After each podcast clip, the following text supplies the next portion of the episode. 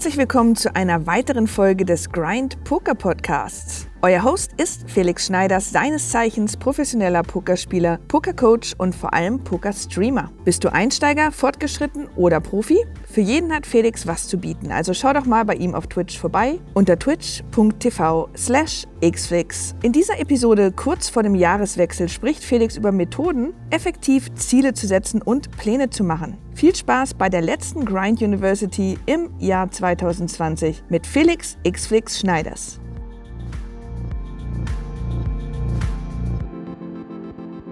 Liebe Leute, herzlich willkommen zu einer neuen und der damit letzten Folge der Grind University in 2020. Ich glaube, den Joke, den kann man immer wieder machen, ne? Am Ende des Jahres, ja, Hardy, du sagst es, Trooper in Warteposition, sagt man immer wieder, das ist die letzte Folge, das ist der letzte Stream, das ist der letzte Podcast, das ist die letzte Grind University des Jahres. Und alle so, ha, wie lustig. Nee, also, ich habe mir ein äh, Thema rausgepickt, was ich mit euch durchgehen will und ähm, wo ich mir Gedanken zu gemacht habe, gerade weil es jetzt äh, auf das Ende des Jahres 2020 zugeht. Und ähm, ja, wie man das eben auch erwartet, geht es um das Thema, sich Ziele zu setzen, äh, welche Ambitionen hat man fürs neue Jahr, welche Pläne möchte man in die Tat umsetzen. Und wo liegt auch der Unterschied zwischen Zielen und Plänen? Oder wie ich finde, was ist wichtiger? Ist ein Ziel wichtig? Ist ein Plan wichtig? Ist beides wichtig? Ist die Kombination wichtig? Ähm, wo soll die Reise hingehen? Was möchte man eigentlich gerne machen? Was möchte man erreichen? Und wie soll das ablaufen? Und ich glaube, dass die meisten Leute diese Dinge eigentlich falsch rum angehen. Und in der Mathematik lernt man, wenn man einen Beweis führt, dass man eigentlich von hinten anfängt. Dass man nicht irgendwie versucht, ähm, quasi sofort loszulaufen und alles in die Tat umzusetzen, sondern dass man versucht, das Ziel vor Augen zu haben, aber dann zurückgeht an den Anfang. Also man schaut nicht direkt auf das Ziel und versucht darauf hinzuarbeiten, sondern nimmt das Ziel und benutzt es einfach als Anlass dazu, zu schauen, wie komme ich zu diesem Ziel? Also was ist der Weg, den ich gehen muss? Und den geht man rückwärts zurück, also quasi an den Anfang. Und so führt man einen Beweis eigentlich. Ähm, und genau die gleiche Art und Weise oder Vorgehensweise finde ich eigentlich, äh, kann man sehr gut auch analog ähm, auf Projekte übertragen, auf sein Business, auf Poker, auf alles Mögliche, was man sich so vornimmt. Weil ein Ziel zu erreichen, das liegt oft nicht in deiner Hand. Das Problem ist, du kannst ja oft nicht kontrollieren, ob du ein Ziel erreichen kannst oder nicht. Es können ja äußere Faktoren ähm, dazwischen kommen, die es dir unmöglich machen, ein Ziel zu erreichen. Sei es finanzielle Möglichkeiten oder sei es irgendwie äh, ein Krankheitsfall oder sei es irgendein Vorkommnis, ähm, weiß ich nicht, ähm, irgendwas, eine Katastrophe, die gerade passiert und die die Aufmerksamkeit braucht, irgendwas Schlimmes in der Familie, was passiert, oder äh, Gesetzesänderungen, wie zum Beispiel jetzt hier unsere Pokergesetzeslage. Wir sind ja auch im Ungewissen, wie es weitergeht.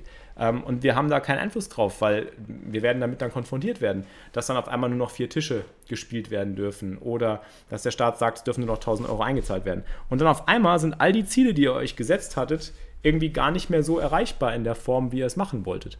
Und das stellt halt ein Problem dar. Und ich glaube, mit diesem Problem werden viele dann nicht klarkommen oder haben Probleme eben mit klarzukommen, weil sie sich überlegen, ja shit, ich habe mir dieses Ziel gesteckt und jetzt bin ich total frustriert, weil ich es nicht schaffen kann. Deswegen ist es, glaube ich, am besten, wenn man sich immer ein großes Ziel vor Augen führt und sich ein Ziel setzt, aber dieses Ziel nicht zum Selbstzweck äh, werden lässt, sondern vielmehr irgendwie versucht, sich halt Pläne aufzubauen und zu überlegen, wie kann ich dieses Ziel erreichen? Was sind die Pläne, was sind die Dinge, die ich kontrollieren kann, die ich in die Hand nehmen kann, um Dinge zu erreichen? Ähm, auf Poker übertragen wäre das zum Beispiel, sich als Ziel zu setzen, ist immer, ja, ich will Profi werden. Das ist so ein typisches Ziel. Ne? Wir haben ja mit Ben drüber gesprochen, mit Ben CB, ähm, auch im letzten Podcast, in der letzten Podcast-Folge. Ähm, das Ziel, professioneller Pokerspieler zu werden. Sagen alle, ja, super geil, ich will unbedingt mal Profi werden und ich äh, will das schaffen. Ähm, und dann machen sie alles, was sie, was sie denken, was dafür notwendig ist, quitten ihren Job vielleicht oder hauen alles Geld ins Poker rein, fangen auf viel zu hohen Limits an oder gehen die Dinge halt völlig falsch an, ballern Turniere bis zum Erbrechen, ähm, spielen vielleicht auch zu hoch, äh, analysieren ihr Spiel nicht anständig und so weiter und machen halt die Dinge, die es eigentlich nicht braucht, um dieses Ziel zu erreichen und vernachlässigen die Dinge, die sie eigentlich tun könnten, um das Ziel zu erreichen. Und es geht ja gar nicht so sehr darum zu schauen, hey, wann erreiche ich das Ziel? Und das ist eigentlich die schlimmste Frage, die man sich stellen kann. So, wann schaffe ich es denn, das Ziel zu erreichen? Sondern vielmehr, wie erreiche ich dieses Ziel? So, wann du es erreichen kannst, ist eh oft nicht in deiner Macht, weil so vieles passieren kann. Deine Interessen können sich ja auch ändern. Zwei Jahre, du sagst, du brauchst zwei Jahre, um Profi-Pokerspieler zu werden. Ben hat gesagt, er hat ein Jahr gebraucht ungefähr. Manche brauchen vielleicht auch zwei. Innerhalb von ein bis zwei Jahren kann sich vieles ändern. Deine Denkweise kann sich ändern. Dann hast du auf einmal vielleicht eine Beziehung, die dir wichtig wird, oder du musst umziehen, oder in deiner Familie kommt irgendwas äh, Unerwartetes und du musst was tun, was äh, dich vielleicht äh, dazu veranlasst, dass du diese, dieses Pokerprojekt unterbrechen musst. Du hast halt nicht, nicht die Möglichkeit, das zu kontrollieren, dieses Ziel. Und ähm, Deswegen, und dann nehme ich jetzt einfach mal das, was im Chat gesagt wird vom, vom, vom netten Pitter hier, vom lieben Pitter, der Weg ist das Ziel. Genau, mach einfach den Weg zum Ziel.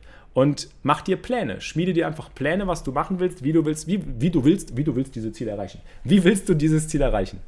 Und das sind Dinge, die du kontrollieren kannst. Die, steht, die liegen immer in deiner Hand. Auf Poker übertragen wäre das zum Beispiel, anstatt zu sagen, hey, ich will Profi-Pokerspieler werden, ähm, und das möglichst schnell, sagst du dir, hey, mein großes Ziel ist Profi-Pokerspieler zu werden. Ich fange jetzt aber klein an mit kleinen Plänen. Ich habe jetzt gerade 100 Dollar, die kann ich eben entbehren, das ist meine Bankroll und ich baue mir das systematisch nebenbei auf und investiere immer jeden Tag zwei Stunden abends oder auch nachmittags oder morgens vor der Arbeit oder was weiß ich, wann auch immer, in den Grind oder in das Studieren der Pokermaterie. So, das ist was, was du kontrollieren kannst. Es ist ein kleinen Rahmen und es hilft auf jeden Fall, dich auf den Weg zu bringen, dieses Ziel zu erreichen. Und es mag ja noch so klein sein, dieser Anfang. Und es mag dich noch so viel Zeit, Disziplin und Energie kosten, das umzusetzen. Aber es ist auf jeden Fall der erste Schritt äh, auf diesem Weg, den du, den du gehen willst. Auf dieses Ziel zu. Und wo der Weg dann lang geht, über Umwege oder ähm, weiß ich nicht, vielleicht scheiterst du auch direkt am Anfang direkt mit den 100 Dollar und du musst nochmal neu einzahlen, du musst mal von vorne anfangen. Oder du startest an einem anderen Startpunkt, startest mit mehr Geld und, und äh, musst dann erstmal irgendwie einen Downswing in Kauf nehmen und musst dich dann wieder aufbauen. Was auch immer. Wichtig ist, dass du dir halt überlegst, was kann ich tun, was kann ich in die Tat umsetzen an Plänen, um langfristig, genau wie beim Pokern, eben Langfristigkeit, Beständigkeit, dieses Ziel zu erreichen. Und da kannst du zum Beispiel kontrollieren, wie viel MTTs kann ich jeden Tag spielen oder sollte ich jeden Tag spielen? Wie viele Hände muss ich jeden Tag spielen, wenn ich Cash Game spiele? Wie viele Stunden will ich spielen? Ähm, wie viele Stunden stecke ich in das, in, in das Studieren von Poker, in die Pokertheorie? Wie viele Stunden stecke ich in die Praxis? Was kann ich tun, um mich mental auf das Pokerspiel vorzubereiten? Dass ich Sport mache regelmäßig, dass ich mich gut ernähre, dass ich gesund bin und nicht irgendwie äh, wie ein Schluck Wasser vorm Rechner sitze, dass ich nicht zu lange grinde, weil ich dann vielleicht irgendwie übermüdet bin und schlechte Entscheidungen treffe, ähm, dass ich mir überlege, okay, wie viel Zeit habe ich überhaupt, wie viel Zeit kann ich in das Spiel investieren, ähm, ohne dass die anderen Bereiche meines Lebens darunter leiden. Ja? Und das sind erstmal so die grundsätzlichen Pläne, die man sich machen sollte. Das ist eigentlich im Endeffekt auch so auf Basis dessen, was Ben am Sonntag bei dem Charity Stream gesagt hat, in meinen Augen. Äh, Danke das Wichtigste. für den Sub. Schupfer. Auch du bist jetzt Danke dir für den 11 Monate Resub. So, und wie gerade schon im Chat richtig gesagt wurde, mach den Weg zum Ziel. Du hast ein großes Ziel vor Augen, aber für dich ist der Prozess eigentlich das Wichtige, also das Vorankommen und eben den Fokus darauf zu legen, dass du dich ja, in diesen Prozess hineinbegibst und deine Pläne in die Tat umsetzt. Nicht dein Ziel verwirklichst, weil das hast du, wie gesagt, nicht unter, das liegt nicht in deiner Kontrolle, sondern dass du die Pläne verwirklichst, die du hast. Du machst Pläne und das müssen realistische Pläne sein. Das müssen Pläne sein, die mit dir im Einklang stehen, die mit deiner inneren Überzeugung auch zusammenstehen. Ich glaube, es ist auch zum Beispiel wichtig, sich zu überlegen, so ist das wirklich was, was ich will? Ist das wirklich was, was mir Spaß macht? Oder mache ich das jetzt nur, weil ich irgendwie, irgendwie merkst du vielleicht auch bei der Umsetzung deiner Pläne, dass es vielleicht doch nicht dein ursprüngliches Ziel war und dass der Weg vielleicht woanders hinführt. Wie bei mir zum Beispiel. Ich habe dann irgendwann gemerkt, hey, Profi-Pokerspieler ist gar nicht das, was ich unbedingt werden oder sein will. Ich will Content-Creator werden, ich will Streamer werden und dann geht mein Weg halt irgendwie ganz anders als erwartet.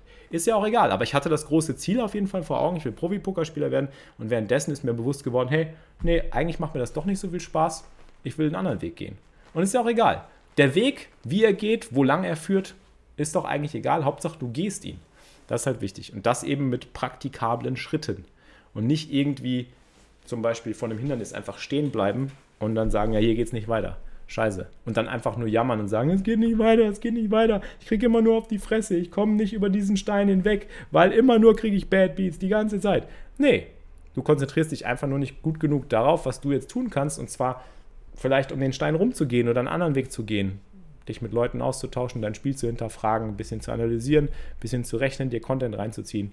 Ähm, und ich glaube, wir wissen alle, wann macht so ein Weg, egal wie steinig und wie, egal wie, wie schwierig er ist, wann macht er, äh, wann, wann können wir den wirklich ähm, kontinuierlich beschreiten und wann, wann halten wir, den, wann halten wir diese, diese Wanderung durch, wann schaffen wir es, das durchzuhalten, wenn wir Spaß bei der Sache haben. Ich glaube, mit Spaß lernt, sich, lernt es sich viel leichter, mit Spaß ähm, ist es einfach viel schöner, Dinge zu tun, auch wenn sie schwerfallen und mit Spaß, ähm, ja, bis, es ist auch wissenschaftlich erwiesen, dass du mit Spaß einfach viel leichter lernst und dass dein Gehirn viel aufnahmebereiter ist und dass du dass du durch, durch Freude an dem, was du tust, einfach viel mehr, äh, viel mehr Möglichkeiten hast, ähm, besser zu werden. Selbst wenn es mal Rückschläge gibt, selbst wenn es frustrierend wird, wenn du bei den Dingen, die du kontrollieren kannst, Spaß hast und der Spaß kommt zum Beispiel, indem du deine Sessions anständig planst, indem du dich mit Leuten austauschst, indem du dir die richtigen Leute überhaupt erstmal suchst und dich mit den richtigen Leuten umgibst, wie hier zum Beispiel in unserem Twitch-Stream, hier in unserer Community indem du dir im Discord-Kanal vielleicht Leute suchst und dich mit denen zusammentust oder äh, dich mit denen austauschen kannst. Ähm, hol dir die richtigen Impulse von den richtigen YouTube-Videos, von den richtigen Mentoren, von den richtigen Leuten. Ähm, ja, das bringt Spaß und äh, das bringt einen weiter. Und ich glaube, das ist etwas, was man einfach am ehesten kontrollieren kann und, und kontrollieren sollte und, und fixen sollte, bevor man eben, ja, bevor man eben irgendwie sich dieses große Ziel äh, zu sehr äh, auf so ein Podest hebt. Das Ziel ist wichtig, klar, aber das kann sich im Laufe der Zeit eben ändern. Ähm, die Herangehensweise, der Weg oder die Pläne und die Umsetzung sind viel wichtiger. Ähm, was auch Spaß bringt, und das hatte ich vorbereitet jetzt hier für diesen, für diesen äh, Stream, für diese Vorlesung quasi der Grind Uni, äh, wie finde ich heraus, was, wir was mir Spaß macht, zum Beispiel beim Pokern? Wie finde ich das richtige Format heraus? Und das habe ich ja auch schon oft gesagt. Nicht jedes Format ist für jeden geeignet und nicht jeder hat gleich viel Spaß bei jedem Pokerformat und dadurch wird es halt manchmal dann auch schwieriger. Zum Beispiel fragen immer wieder Leute so, hey, ähm, ich glaube, mit Cash Game kann man besser Profi-Pokerspieler werden, weil man damit mehr Geld verdient. Ja, aber wenn du keinen Spaß beim Cashgame-Spielen hast, dann bringt dir das nichts, weil du dann nicht genügend Zeit, Motivation ähm, und, und, und, und äh, Muße finden wirst, um dich da wirklich vollends hineinzubegeben und dich reinzufuchsen, weil du es dann eher als eine Pflicht ansiehst. Also, oder eine Verpflichtung sogar. Und dann, dann wird es wahrscheinlich auch nicht wirklich gut laufen. Und ähm, deswegen ist es wichtig, dass du Sachen ausprobierst und dass du, dass du einfach schaust, welches Format ist überhaupt für dich geeignet. Und vielleicht ist das Format auch so gestrickt, dass es gar nicht für Profi-Poker geeignet ist. Und dann merkst du, hey, wenn ich jetzt nicht wirklich etwas finde, was mir so viel Spaß macht, dass ich das professionell betreiben kann, dann will ich vielleicht auch gar kein Profi-Poker spielen. Dann will ich vielleicht auch gar kein Profi werden. Wer weiß. Und will eben nur Gelegenheitsspieler sein, aber habe eben die Ambition dabei, möglichst gut zu sein und mich, mich möglichst zu verbessern und einfach dadurch den Spaß zu entwickeln. Ja, ich glaube, ich habe das auch schon oft gesagt. Sagt Papst jetzt gerade auch im Chat. Was ich als erstes lernen musste, um profitabel Poker zu spielen, war das Bedürfnis zu entwickeln, gutes Poker zu spielen und nicht möglichst viel Geld zu erwirtschaften. Richtig. Genau der Fokus darauf, eben gutes Poker zu spielen und sein Spiel zu verbessern, liegt in deiner Kontrolle, liegt in deiner Macht. Du kannst ständig schauen, hey, ich habe das Geld gut reingebracht, ich habe äh, die Hand gut gespielt, ich habe mich darum bemüht, Feedback zu bekommen, ich habe anderen Feedback gegeben, auch das hilft ja, ne? anderen eben Feedback zu geben auf ihre Hände. Ja. Ja, und dazu wollte ich jetzt euch so einen kleinen Überblick geben. Ähm, wie finde ich denn heraus, was mir Spaß macht? Weil ich glaube, viele, die mit Poker anfangen, und das sind ja immer die, die gleichen Fragen, die ich hier im Stream auch bekomme, ist, ähm, wo starte ich am besten, wenn ich jetzt irgendwie anfangen möchte, mich mit Poker zu beschäftigen? Ich habe noch nie um Echtgeld gespielt oder ich traue mich auch nicht so richtig. Was soll ich machen? Wie soll ich den Einstieg finden? Ich habe keinen Plan von Poker, aber es sieht interessant aus. Ähm, was für Formate soll ich spielen? Dazu wollte ich euch mal so einen kleinen Überblick geben. Es gibt ja immer die Möglichkeit, sich mit Spielgeld an allem auszuprobieren, ohne dass ihr irgendwie äh, Einsatz bringen müsst. Könnt ihr auf PokerStars ja mit Spielgeld einfach alles äh, austesten und das würde ich einfach auch nutzen. Und äh, da gibt es ja so viele verschiedene Formate und die wollte ich jetzt einfach mal mit euch alle durchgehen, so nach und nach. Hm. Ich weiß nicht, ob man mich noch gut hört, wenn ich jetzt an die Tafel gehe. Ähm, das kann ich jetzt einfach mal hier wischen. Ich mach mal so eine, ich versuche mal so eine Liste zu machen. Äh, fangen wir mal an mit Cash Game. Okay. Ich mache dann einfach mal eine Liste von Pro und Contra. Also ich mache mal so ein Plus hier hin und ein Minus. Und dann gebe ich euch jetzt quasi so die Vor- und Nachteile von den einzelnen Formaten und gebe euch so mal einen Überblick über das, was ihr, was ihr, äh, was ihr vielleicht einfach mal ausprobieren könnt, um zu sehen, ob die Vorteile für euch überwiegen oder die Nachteile und dann findet ihr am besten raus, ob das was für euch ist. Also bei Cash Games. Bei Cash Games geht es in der Hauptsache darum, Postflop zu spielen. Das heißt, das Postflop-Spiel muss gelernt werden. Das kann sowohl ein Vor- wie auch ein Nachteil sein, denn Postflop-Spiel ist nicht leicht. Für den Anfang ist es also, also das Plus wäre quasi, du lernst Postflop Du lernst das Postflop-Spiel und das Postflop-Spiel mit 100 Big Blinds zum Beispiel oder 100 plus Big Blinds, 100 plus BB, ist nun mal ein schwieriges. Das ist auf der einen Seite ein Positivum, weil du natürlich lernst, gegen taffe Gegner vielleicht bessere Plays zu machen oder auch taffere Plays zu verstehen und dein Spiel zu verbessern. Ähm, deswegen ist, ist, Cash Game, was das angeht, um, um dich zu verbessern, ein sehr gutes Tool oder auch ein sehr gutes Game, weil du einfach lernst, Postflop vernünftig zu spielen mit 100 Big Blinds. Also es ist nicht immer nur All-In oder Fold, es ist nicht immer nur irgendwie Check Raise auf dem Flop und dann gucken, wie geht es auf dem Turn rein, sondern es ist auch noch ein River, den du spielen musst. Und äh, das ist natürlich auch gleichzeitig ein Nachteil, also für Anfänger nicht so gut geeignet. Weniger gut für Anfänger. Oder sagen wir mal schwierig. Ich würde mal sagen, schwierig, komplex.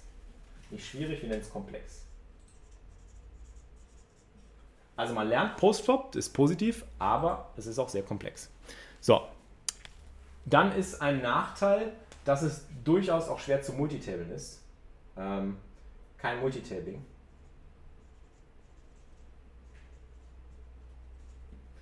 Weil Cash Game zu Multitablen ist sehr tough. Ähm, gerade was Zoom angeht zum Beispiel. Ähm, Turniere, wo du, sagen wir mal, viele Tische aufhaben kannst und äh, eigentlich wirklich immer nur oft sehr leichte Entscheidungen hast, kannst du viel besser multitablen. Aber das hat sich jetzt momentan eh, glaube ich, mit dem Vier-Tisch-Limit so ein bisschen relativiert. Also ist nicht mehr so schlimm, wie es damals war. Und äh, ich glaube, der Vorteil von Cash Game ist, dass es einfach so ein Steady, ein Steady Income ist. Also Steady bedeutet, dass die Varianz geringer ist. Geringere Varianz. Cash Game hat einfach geringe Varianz. Ähm, dadurch dass du eben nicht andauernd All-In bist, dass du nicht andauernd Entscheidungen hast, wo du äh, dich den Karten quasi ausgeliefert fühlst, sondern du hast mehr Einfluss darauf, was für Entscheidungen du auf Turn River, Tour of Turn River stellen oder, oder machen kannst. Und äh, je mehr Einfluss du darauf hast, je deeper das Spiel, desto mehr Einfluss du hast, desto weniger bist du auf die Karten äh, äh angewiesen und ähm, desto weniger bist du darauf angewiesen, äh, was die Karten dir bringen. Und das drückt natürlich die Varianz, wenn man es richtig macht. Ja? Dann gibt es noch den Unterschied zwischen Zoom und normalen Tischen. Bei Zoom-Poker ist das Spiel sehr tight und der Profit generiert sich in der Hauptsache eben durch Fold Equity oder Bluffs oder eben auch gute Folds, die man macht.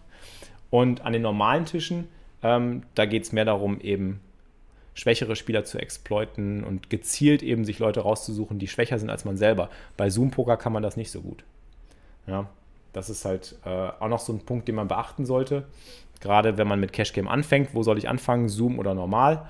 Ähm, ich würde jedem erstmal empfehlen, normales Cash Game zu spielen, weil Zoom Cash Game ist in der Tat tougher und spielt ja auch mit in den Faktor Post-Flop-Play mit rein. Dadurch, dass man Post-Flop-Play vielleicht am Anfang noch nicht so gut kann oder es nicht so gut trainiert ähm, als Einsteiger oder eben auch ähm, da Schwierigkeiten mit hat, ähm, ist Zoom Poker eigentlich nicht wirklich gut geeignet für den Einstieg. Es ist auch zu schnell, man wird auch sehr oft mit Entscheidungen konfrontiert, die, ähm, die halt sehr schwierig sind. Und je öfter und je schneller man mit so schwierigen Entscheidungen konfrontiert wird, desto, desto, desto größer natürlich die Wahrscheinlichkeit, dass man Fehler macht. Mhm. Deswegen würde ich tatsächlich sagen, also Zoom kann auch ein Vorteil sein. Ich glaube, ähm, ich würde wahrscheinlich Zoom eher so als Nachteil sehen. Ich würde den Vorteil eben hier normale Tische für den Vorteil auf normale Tische legen. So, das zum Thema Cash Game. Dann wäre ein anderes Format, was glaube ich auch viele von euch zum Einstieg benutzen und was ich auch zum Einstieg empfehlen kann, sind Sit and Goes. Sit and Goes sind eben auch schon kleinere Turniere. Turniere mit äh, einem etwas überschaubarem Spielerpool, mit einem Spielerpool von Leuten, die sich zusammenfinden. Also wenn so und so viele Leute zusammenkommen, äh, 9 Mann, 45 Mann, 90 Mann, 30 Mann, 18 Mann, 180 Mann, 90 Mann, wie auch immer. Sogenannte On-Demands, die einfach zusammenkommen, sobald genügend Spieler sich gefunden haben. Ähm, nicht wie ein MTT. Bei einem MTT ähm, gibt es ja tausende von Spielern teilweise oder auch hunderte von Spielern. Ähm, und bei Sit and Goes kommen eben ähm, eine gewisse Zahl von Leuten zusammen und sobald diese Zahl sich gefunden hat, geht das Sit and Go los. Das hat ein überschaubares Limit. Durch dieses Limit hat man auch natürlich eine geringere Varianz. Also kleineres Feld hat geringe Varianz. Weil man ein kleines Feld hat, weil man einfach ein kleines Feld, man kann das gar nicht erkennen, oder? Nee. Kleine Felder. Kleine Felder. Also man hat kleine Felder, dadurch eine geringe Varianz. Ein weiterer Vorteil ist, dass man äh, natürlich verschiedene Phasen trainieren kann. Also Training ist gut. Trainingphasen, Phasentraining. Phasentraining würde ich es eher nennen wie McFly gerade im Chat schreibt, bestes ICM-Training. Liegt halt daran, wenn man mit neun Mann in Sit and Go spielt, kommt man sehr schnell in den Bereich der Bubble. Und in dem Bereich der Bubble, wenn es eben so ums Geld geht, kann man eben sehr schnell eben trainieren, okay, ähm, was muss ich tun? Muss ich tighter werden? Muss ich loser werden? Big Stack, Mid Stack, Short Stack, all diese verschiedenen ähm, Spielweisen lernt man eben auch sehr schnell, weil du eben einen überschaubareren Zeitrahmen hast, in dem alles geschieht.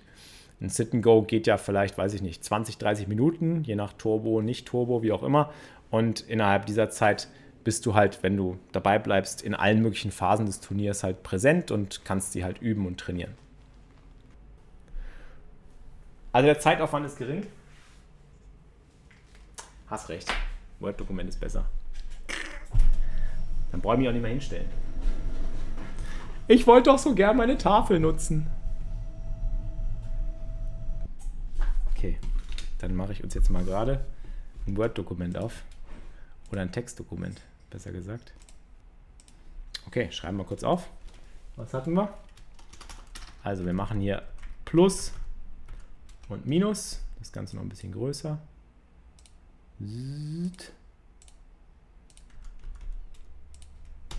Vorteile.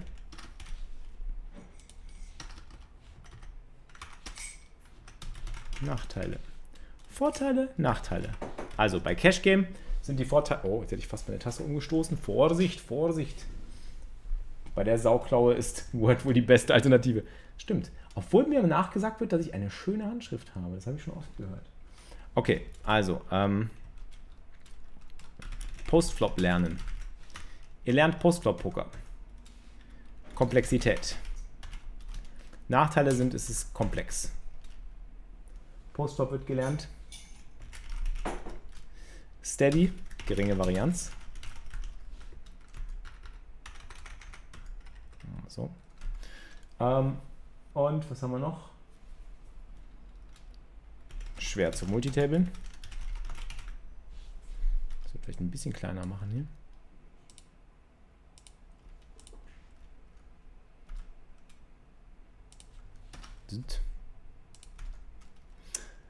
Okay, weiter Varianz.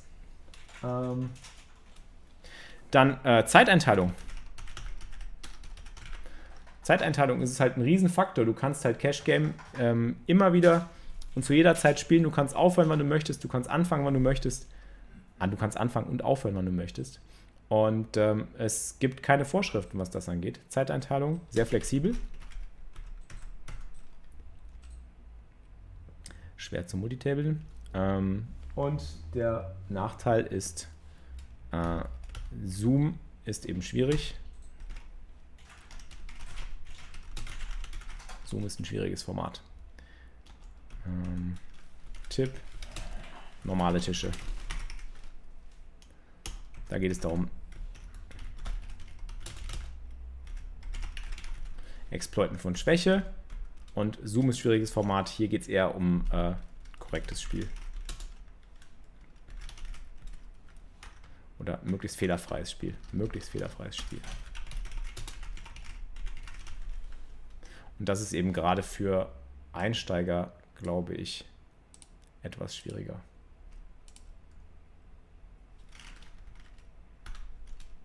So. Sit and Goes. Was hat mir geschrieben? Sit and Goes. Okay. Kleine Felder. Geringe Varianz. Äh, ebenfalls Zeit, Zeiteinteilung flexibel. Weil du kannst ja Sit and Goes auch zu jeder Zeit spielen. Du kannst dich einfach registrieren. Du musst nicht darauf warten, dass das Turnier losgeht. Du wartest einfach, dass genügend Leute Danke zusammenkommen. Für den Sub. Ah, Pokerman, danke dir für die bist acht jetzt ein Monate. Teil des Grind-Imperiums. Genau, schwieriges Format. Ähm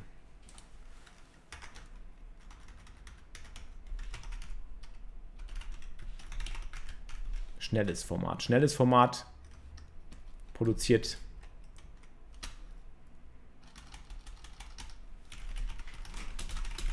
Fehlerquellen. So können wir es schreiben. So ist, glaube ich, besser. Hm.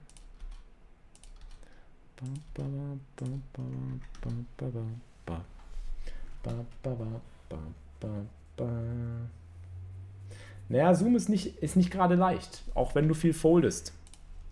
Das ist schon nicht so ganz ohne. Weil die anderen ja auch viel folden und dadurch treffen halt viel öfter stärkere Ranges aufeinander. So. Ähm, Phasentraining gut. Ähm, Phasentraining ist gut. Das bedeutet einfach, dass du verschiedene Turnierphasen einfach schnell und effektiv quasi trainieren kannst, weil du ein kleines Feld hast, weil du halt durch diese Phasen viel öfter durchkommst. Ähm, und geringer Zeitaufwand eben.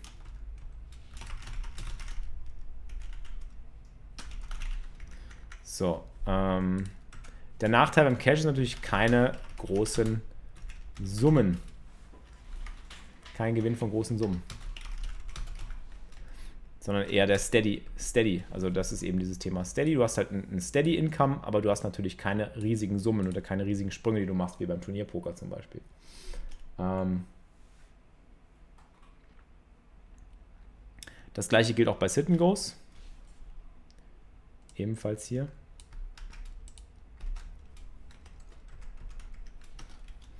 Äh, du musst äh, die verschiedenen Stack-Phasen, musst du, also die verschiedenen Stack-Sizes, spielen mit verschiedenen Stacks. Ist ebenfalls komplex. Das reimt sich.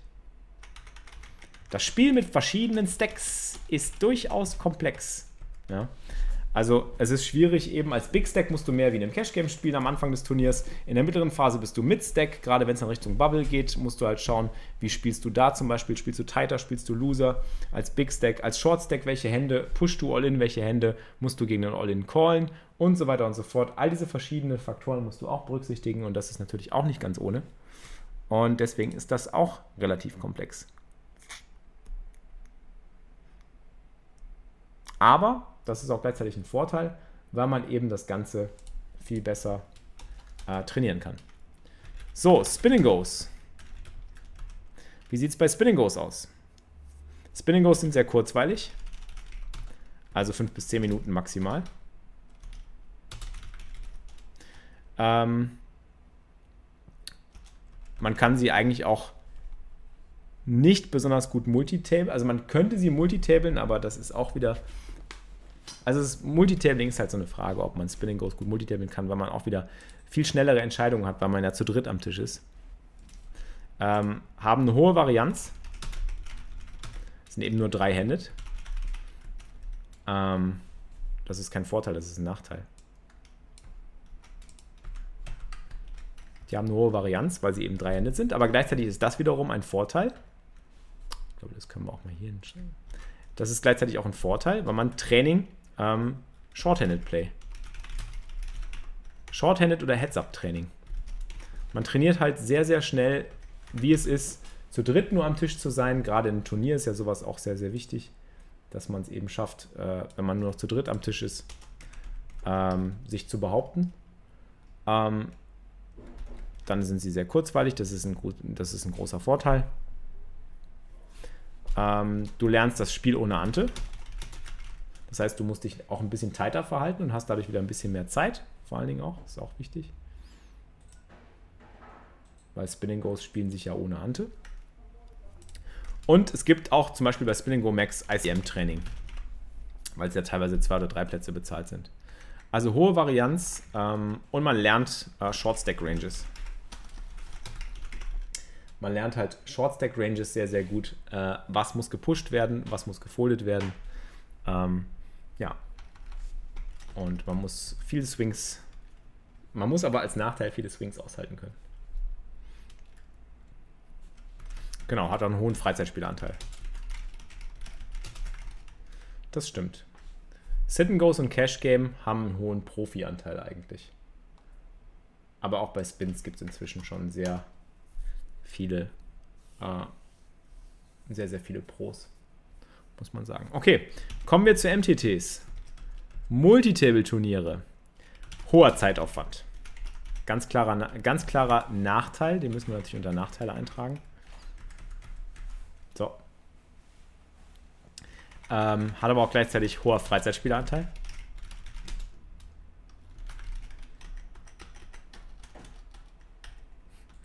Hoher Freizeitspieleranteil, hoher Zeitaufwand. Das bedeutet hohe Varianz. Das ist auch ein Nachteil. Große Felder. Weil wir große Felder haben. Äh, der Vorteil ist natürlich auch durch diese hohe Varianz, durch die großen Felder und durch den hohen Freizeitspieleranteil und auch durch die Größe des Feldes eben natürlich äh, hohe Preisgelder. Hohe Preisgelder, längere Durststrecken. Hohe Preisgelder, aber längere Durststrecken. Nicht so wie beim Cashgame. Beim Cashgame ist es eher so, stetige Preisgelder, kleinere Preisgelder, aber nicht so lange Durststrecken, je nachdem, wie gut man natürlich ist. Ne?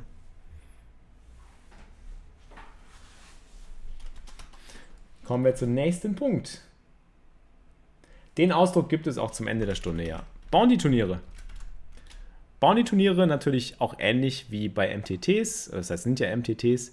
Ähm, die, äh, die Komplexität der Bounty-Strategie, also wenn man ein Bounty-Turnier strategisch richtig spielen will, braucht man natürlich.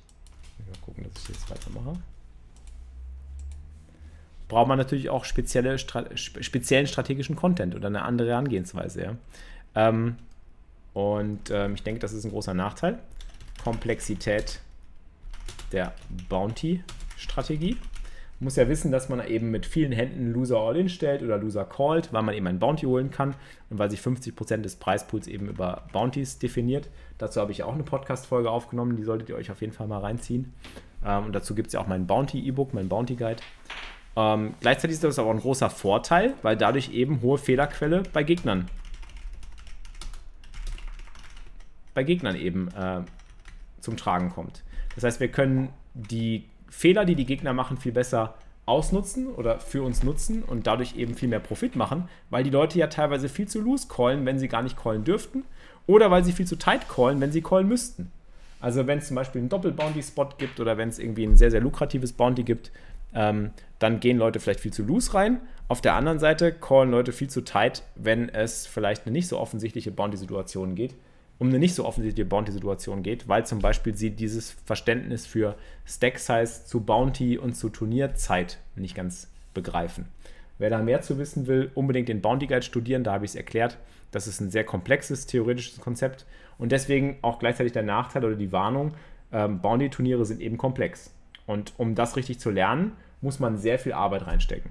Äh, und deswegen seht ihr auch hier im Stream, was wir alles immer so rechnen an Bounty-Spots, die immer wieder schwierig sind. Da fällt mir gerade ein, bei MTTs fehlt auch noch ein großer Nachteil. Ähm, ICM-Studium. ICM ist sehr komplex, hochkomplex, gerade was Final Table oder Bubble-Phasen angeht. Und das bedeutet, wir brauchen auch ein gutes Mindset, ja. Starkes Mindset. Das sollte ich nicht als Nachteil nehmen. Es ist eigentlich immer schwierig zu sagen, starkes Mindset. Hohe Swings.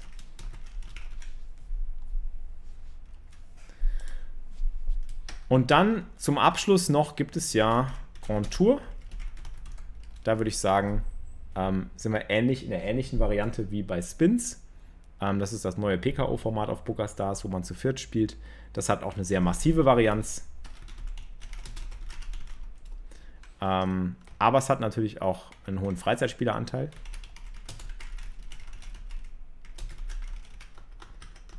Durch diese massive Varianz. Alle Spiele, die die massive Varianz haben, kann man eigentlich so zusammenfassen, sind eigentlich immer Spiele, die viele Freizeitspieler anlocken und wo eben sehr viel gemacht wird, ähm, wo man sehr viel, sehr viel an Fehlern einfach sehen kann. Und diese Fehler kann man natürlich ausnutzen. Man kann diese Fehler nicht immer so ausnutzen, wie man es unbedingt immer möchte, weil eben manche Fehler ähm, zum Beispiel eine ganz, ganz marginale Edge darstellen. Also zum Beispiel hat man nur, wenn man, wenn man einen All-In-Vorteil von 55 oder 60 Prozent hat ähm, gegenüber dem Gegner, der gegnerischen Equity, dann ist das natürlich kein massiver Vorteil und dann ist der, der Glücksfaktor immer noch sehr hoch. Aber wenn man dann langfristig dabei bleiben kann äh, und gutes Bankroll-Management betreibt, dann materialisiert sich diese Edge eben auch über einen langen Zeitraum. So, und dann hat man hier natürlich noch ähm, bei den Spilling Goes als Vorteil, bei Spilling Goes und bei ähm, sind die Jackpots. Also die Jackpots sind natürlich auch ein großer Anreiz. Hohe Gewinnmarge. Steht im, äh, also, sagen wir mal, hohe Preisgelder durch Jackpots sind halt immer, immer auch ein, ein Lock-Faktor. Und das gleiche gilt natürlich auch bei, bei, ähm, bei Grand Tour.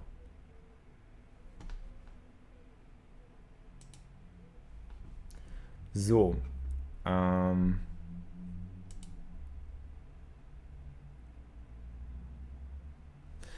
Äh, ich glaube, bei Bounty to den MTTs ist es so, ähm, dass man als Nachteil eben den hohen Zeitaufwand in Kauf nehmen muss.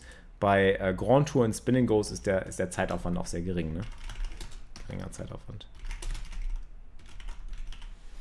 So. Und das Ganze einfach mal als kleiner Überblick über die Formate.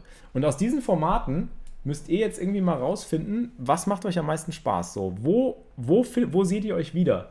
Wo habt ihr überhaupt die Zeit? Nach der Arbeit, vor der Arbeit, nicht während der Arbeit, wohlgemerkt, oder während der Pausen oder so, mal einzusteigen und wo habt ihr dann auch Spaß dran? Weil es bringt ja nichts, etwas zu machen oder zu zocken, wo ihr sagt, ah, ich möchte gerne ganz große Preisgelder abschmatzen, aber ihr seid gar nicht in der Lage dazu, das zu bringen, was es notwendig macht, um diese Preisgelder zu erreichen. Also ihr habt zum Beispiel keine 8 Stunden Zeit, um MTT durchzugrinden.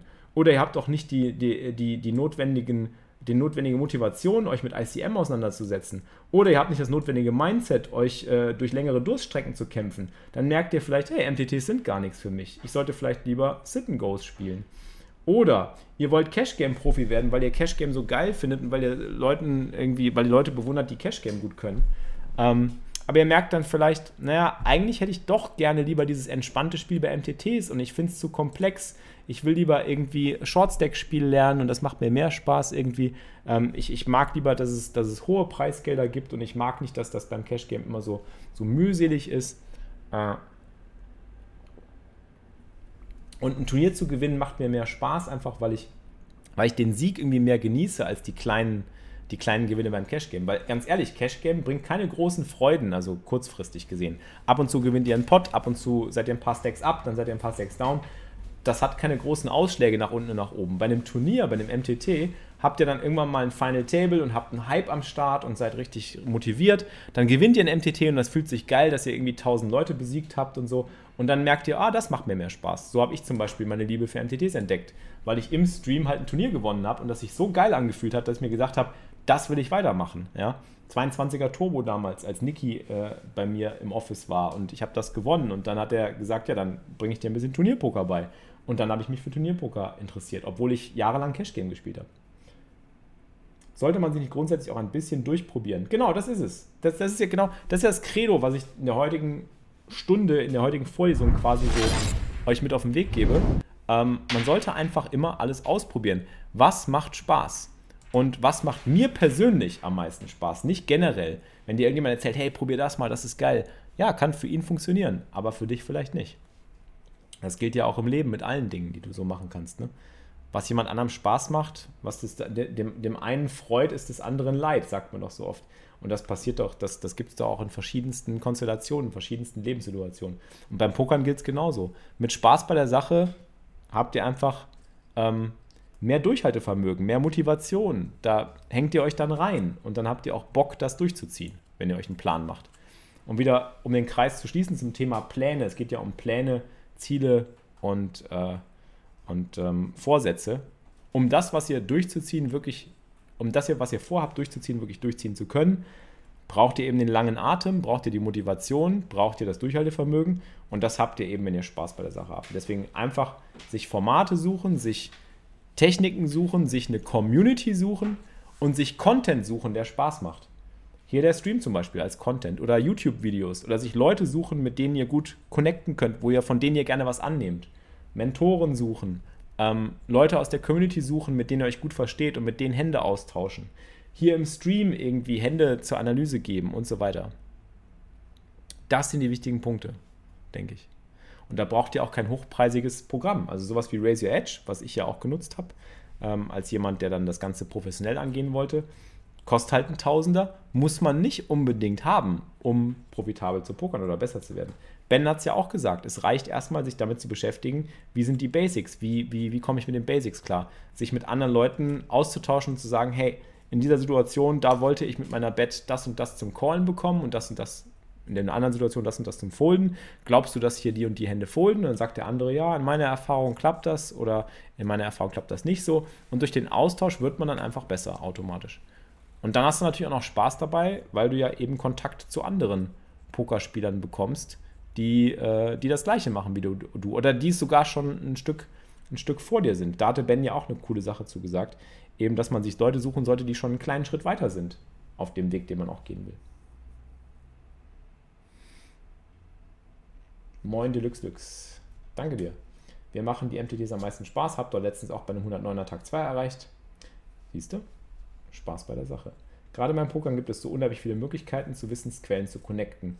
Auch nach kostenfreien Quellen. Und die beste kostenfreie Quelle ist die Community. Seid ihr, sind wir.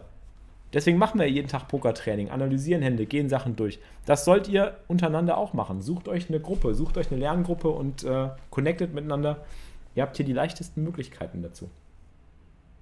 So, und jetzt habe ich Bock aufs Hot 109. Jetzt haben wir genug theoretisiert. Das war die Grind University. University. Die Grind University 2020, Leute. Und damit die letzte Folge. Das war die letzte Folge der Grind University 2020. Ja, die letzte Folge. So. Und ich hoffe, ihr hattet eine Menge Spaß beim Zuhören, auch wenn ich viel gelabert habe. Ich habe jetzt mal, glaube ich, wirklich so eine Dreiviertelstunde nur durchgelabert. Ne? Ja, hört euch unbedingt den Podcast von Ben nochmal an. Der wird jetzt auch bald hochgeladen. Eine Kroko-Lerngruppe ist die beste Lerngruppe, das stimmt, ja. Da hat auch Ben was zum Thema Solver gesagt. Es ist nicht wichtig, einen Solver zu haben. Es ist schön, einen Solver zu haben. Es ist nett und man kann sich damit beschäftigen. Aber das Wichtigste ist eigentlich, sich selber Gedanken zu machen. Das geht doch auch im Leben. Macht euch selber Gedanken. Lasst euch nicht vorschreiben, wie Dinge am besten sind. Wenn der Solver sagt, das ist am besten, das, ist, das hat der Solver ausgerechnet, ja. Aber im Leben, in der Situation, im Poker selber, in der Praxis, mag das vielleicht nicht das beste Play sein, weil die anderen ja auch nicht strikt nach Solver spielen. Ja.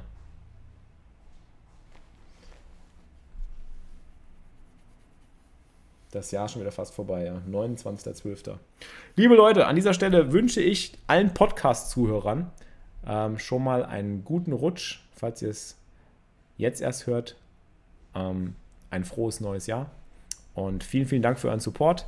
Danke fürs Abonnieren. Unbedingt auf iTunes auch ein Review dalassen. Da würde ich mich besonders drüber freuen. Geht alle auf iTunes. Für euch im Twitch-Chat gerade. Ausrufezeichen Podcast im Chat. Geht mal bitte auf iTunes und lasst ein Review da. Das hilft, dass der Podcast mehr Sichtbarkeit bekommt. Das wäre der beste Support, den ich mir wünschen kann. Kein Geld der Welt kann ersetzen, wenn ihr eine Rezension da lasst, ein Däumchen vergebt, ein Sternchen vergebt oder den Podcast teilt oder irgendwo auf Social Media postet oder mich in einer Story verlinkt oder all die Dinge, damit noch mehr Leute sehen, ähm, wo es diesen Podcast zu hören gibt, weil der ist kostenlos. Den könnt ihr euch einfach so reinziehen. Ich bezahle dafür, dass der erstellt wird, damit ihr den hören könnt. So sieht's aus.